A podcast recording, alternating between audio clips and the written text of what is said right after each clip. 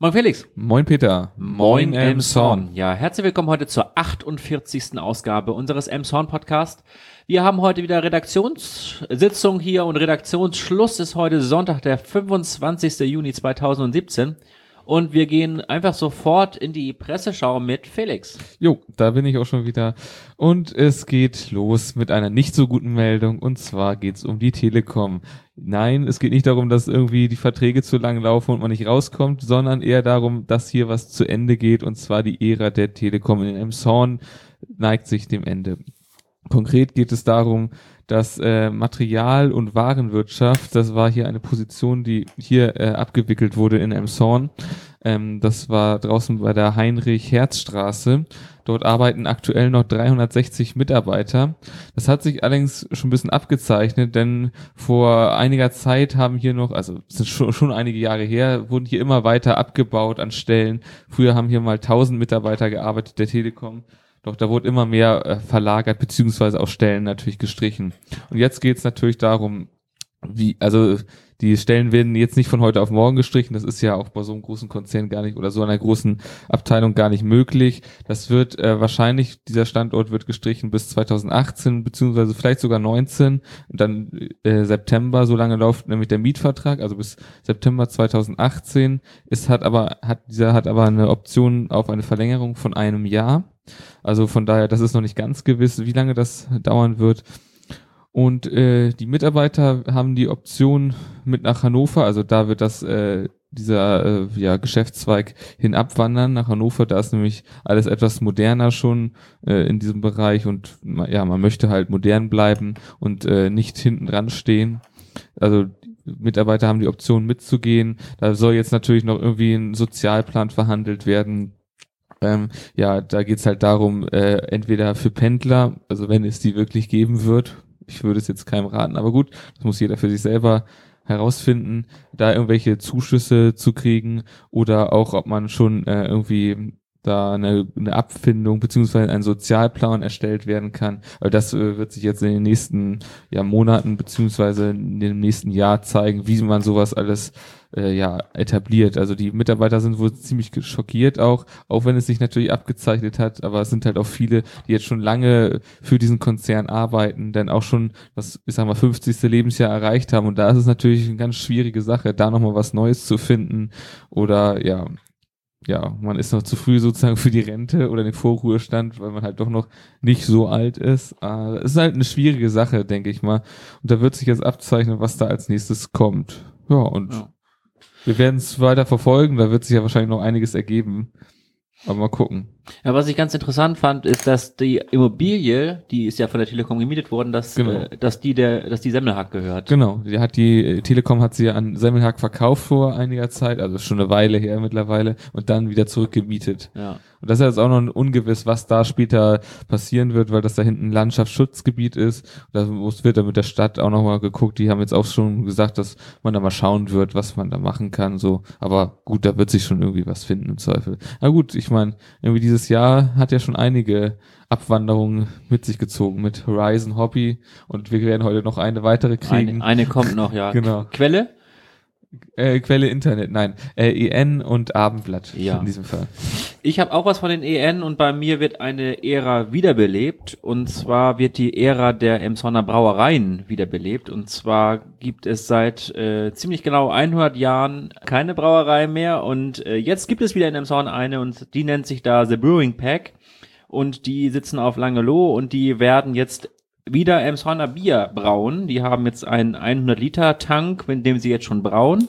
Und in Zukunft soll das Bier äh, im Broderick und auch bei Hayungas E-Center wohl zu erwerben sein. So ungefähr drei Euro die Flasche wird das kosten, also nicht ganz günstig. Aber dann gibt es das Emshorner Blonde mit Mütze zum Beispiel ausgeschenkt äh, oder halt in der Flasche. Und sie wollen halt auch noch weiter expandieren.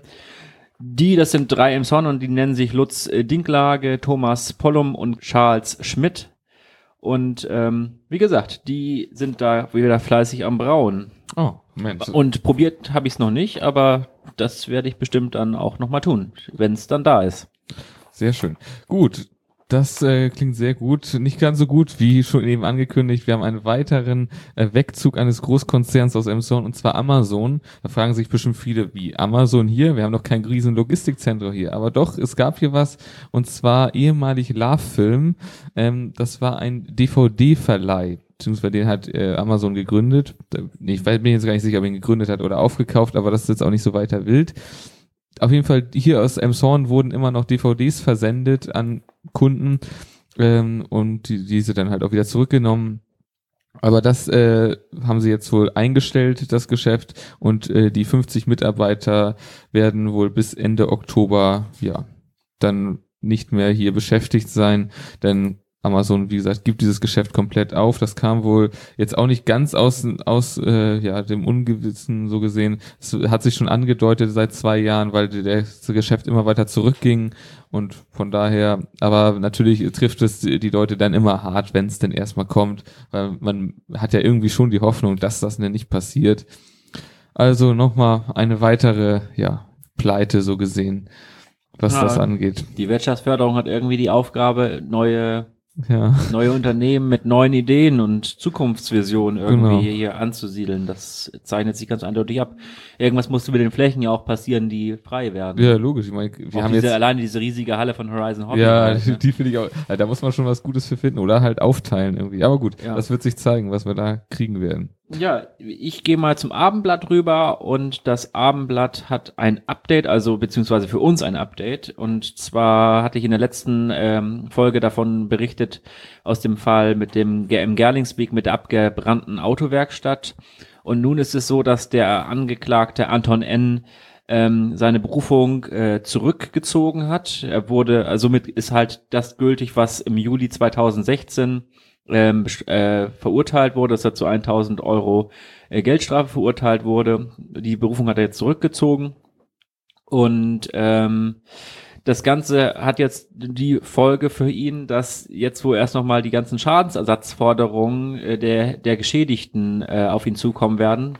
Was hier aus der Meldung des Abendblatts halt hervorgeht, ist, dass ungefähr 250.000 Euro Schaden entstanden sind und dass die private Haftpflichtversicherung von Anton N die äh, Schadenübernahme abgelehnt hat. Das heißt, im schlimmsten Fall äh, muss er, bleibt er auf den 250.000 Euro plus diese 1.000 Euro Bußgeld sitzen und darf die dann irgendwie sein Leben lang äh, abstottern. Ja, das äh, ist keine so guten Aussichten. Allerdings sprach die Richterin auch in dem äh, in dem Artikel davon, dass er eigentlich ein ein ein äh, ein Musterbeispiel dafür ist, wie ein ja, wie man halt irgendwie damit umgehen kann und dass man halt wieder sich gut in die Gesellschaft integrieren kann und eingliedern kann.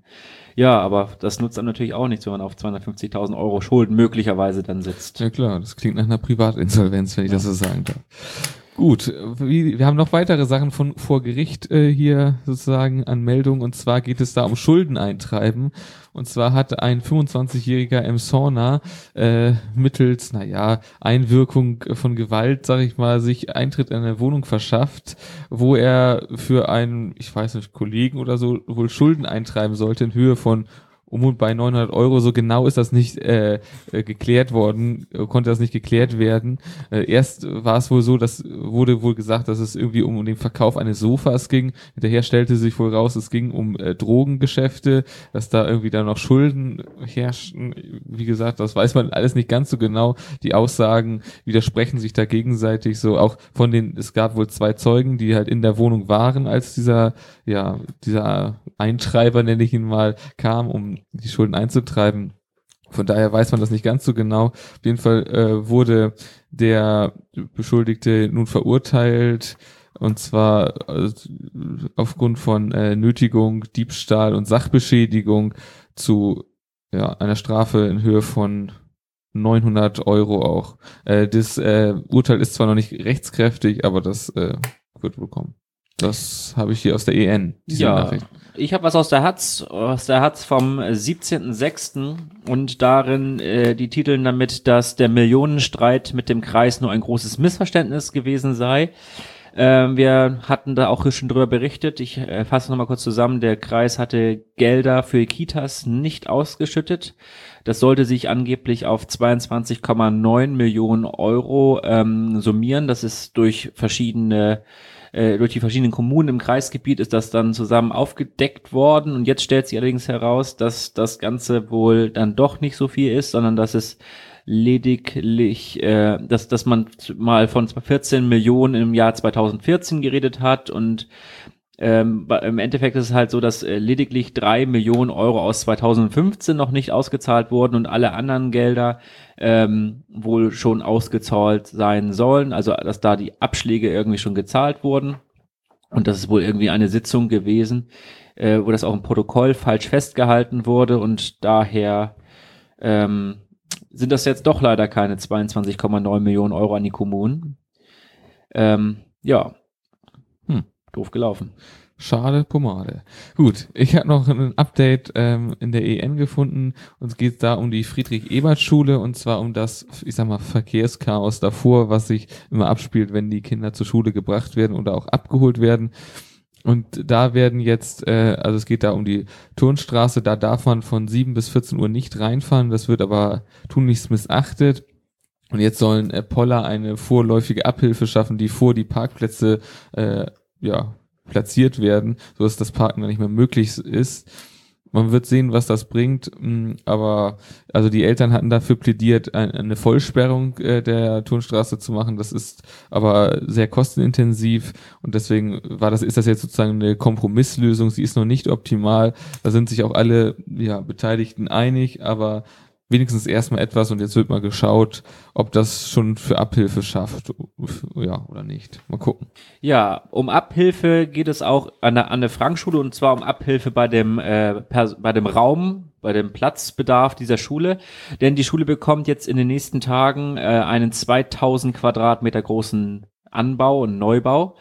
Ähm, das ist laut Aussage der Schulleiterin Maren Schramm hier in den Emsonner Nachrichten äh, wirklich nur noch eine Sache von Tagen, dass die Bauarbeiter kommen und halt da den die sogenannten Fachräumegebäude bauen.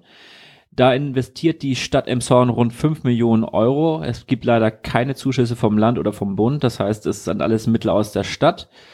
Und ähm, es ist so, dass durch den Anbau auch das Gebäude barrierefrei wird. Also die ganze Schule wird dadurch barrierefrei, weil der Anbau nämlich mit zwei Brücken auf den jeweiligen Stockwerken halt mit dem Altbau äh, verbunden sein wird und der Neubau halt über einen Fahrstuhl äh, ver ähm, ähm, verfügt und dann kann man halt dann auch in den Altbau rüberkommen.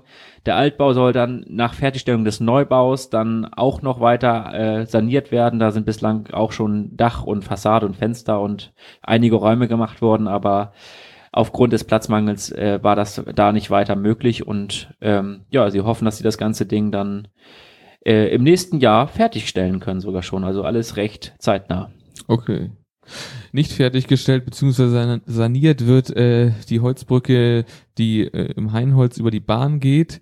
Die äh, wurde jetzt ja auch schon seit November 2016 ist diese gesperrt. Eine Sanierung hätte 275.000 Euro gekostet.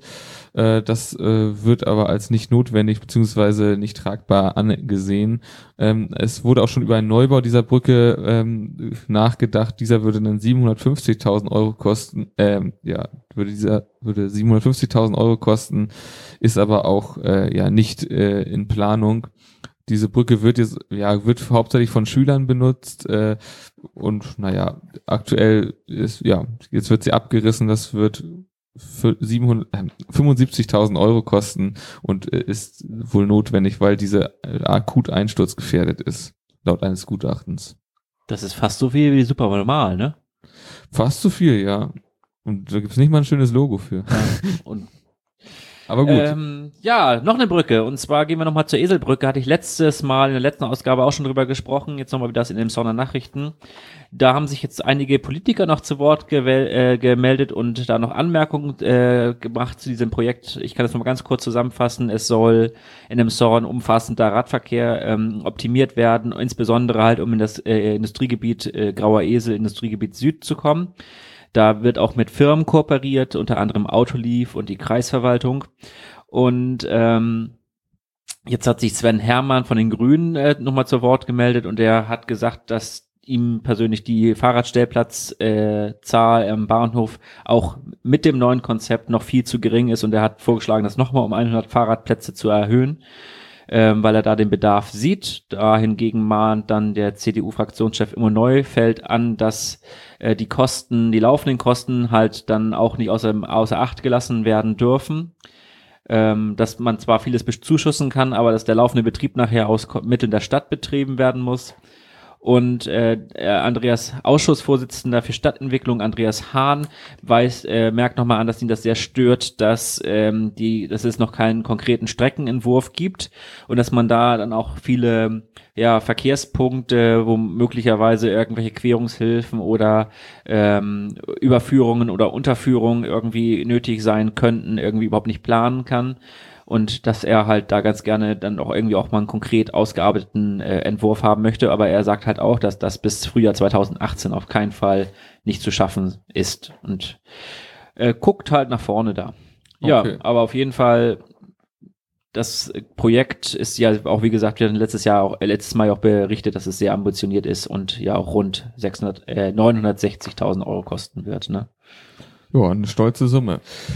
Probleme gibt's auch, wie, wie ja viele natürlich wissen, an der Kreuzung bei der Badewanne.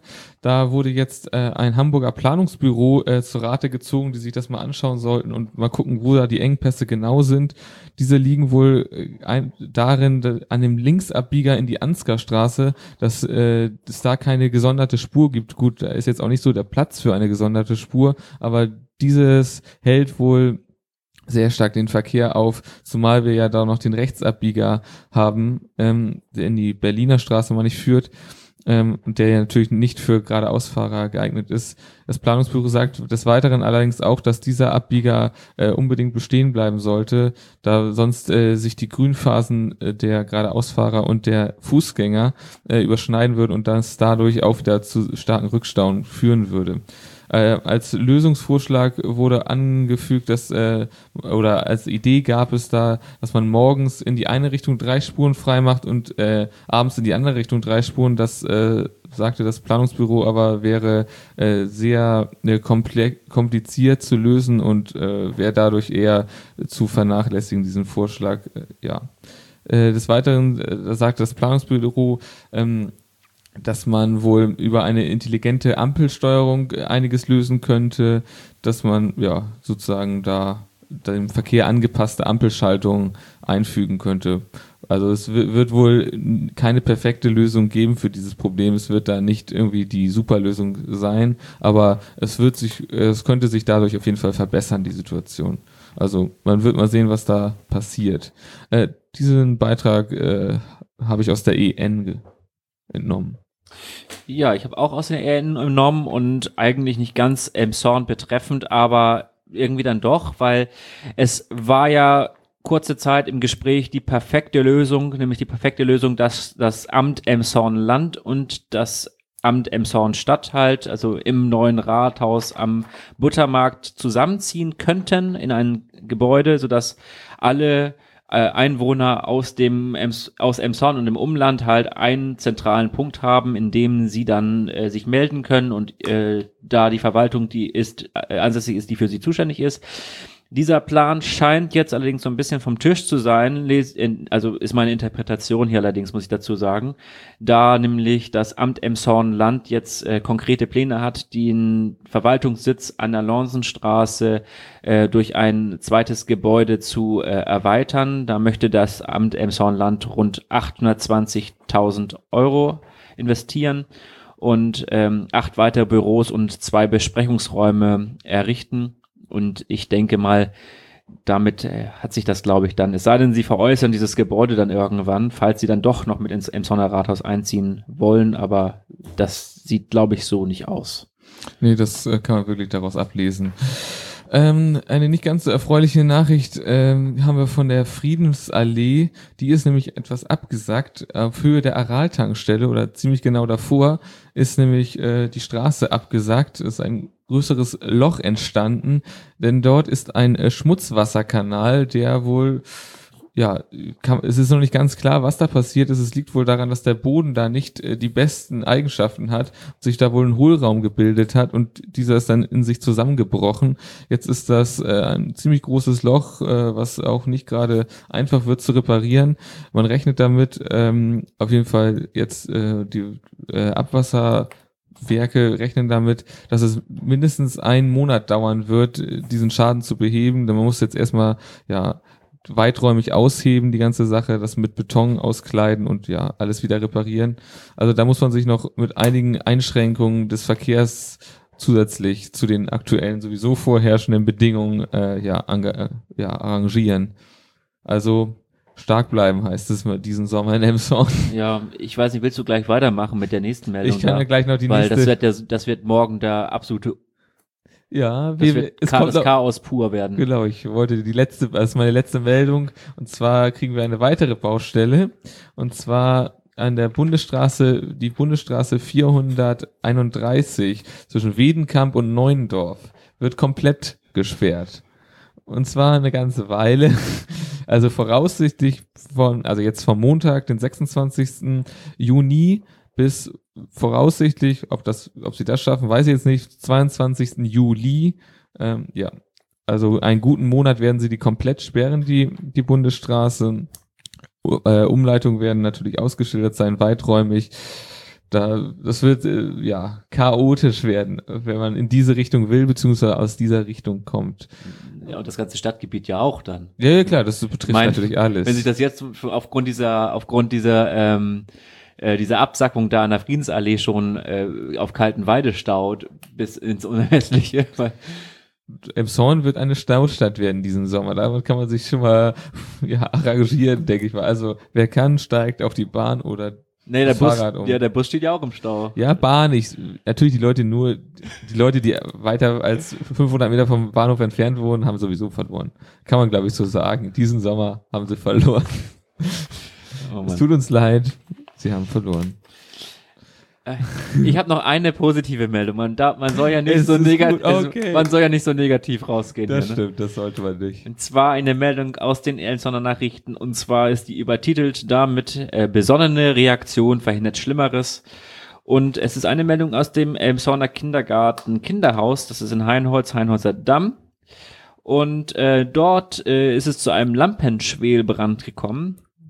Und der Lampenschwelbrand wurde aufgrund dadurch, dass halt keine große Gas- und Rauchentwicklung irgendwie äh, geschehen ist, halt nicht von den Rauchmeldern detektiert, sondern von den Erzieherinnen und von den Kindern. Dass Wow. die sich halt gefragt haben, was riecht denn hier eigentlich so komisch? Und dann die Leitung ver äh, äh, verständigt haben, die Leitung dann ganz besonnen äh, abgewogen hat und gesagt hat, ja, wir sollten die Feuerwehr rufen. Und dann binnen von fünf Minuten auch alle 90 Kinder nach draußen in den Garten gebracht haben und auch die Vollständigkeit überprüft haben. Also niemand, sie hat sich mehr im Gebäude aufgehalten. Gehalten. dann kam die Feuerwehr und hat halt den Lampenschwelbrand mit einer Wärmebildkamera dann halt gefunden. Und ähm, die Feuerwehr ähm, sprach davon, dass es ein sehr vorbildliches äh, Verhalten da in dem Kindergarten war und dass sie das auch schon durchaus anders erlebt hatten. Und ähm, die Feuerwehrleute hatten dann auch noch mit den Kindern Gespräche geführt und haben sie dann haben dann wirklich versichert, dass im Haus kein Feuer mehr ist und dass man da wieder reingehen kann. Und Wow. dann konnte an dem Tag auch sogar noch der äh, der Kita-Betrieb wieder aufgenommen werden. Mensch, das ist doch eine schöne Meldung Das ist eine sehr oder? schöne Meldung, ja. So, Vorbildliches Verhalten. So gehen wir positiv raus hier Genau. äh, und verbleiben einfach mit den Worten, Ja, bleibt uns gewogen. bleibt uns treu. In zwei, Zwei Wochen wieder neu.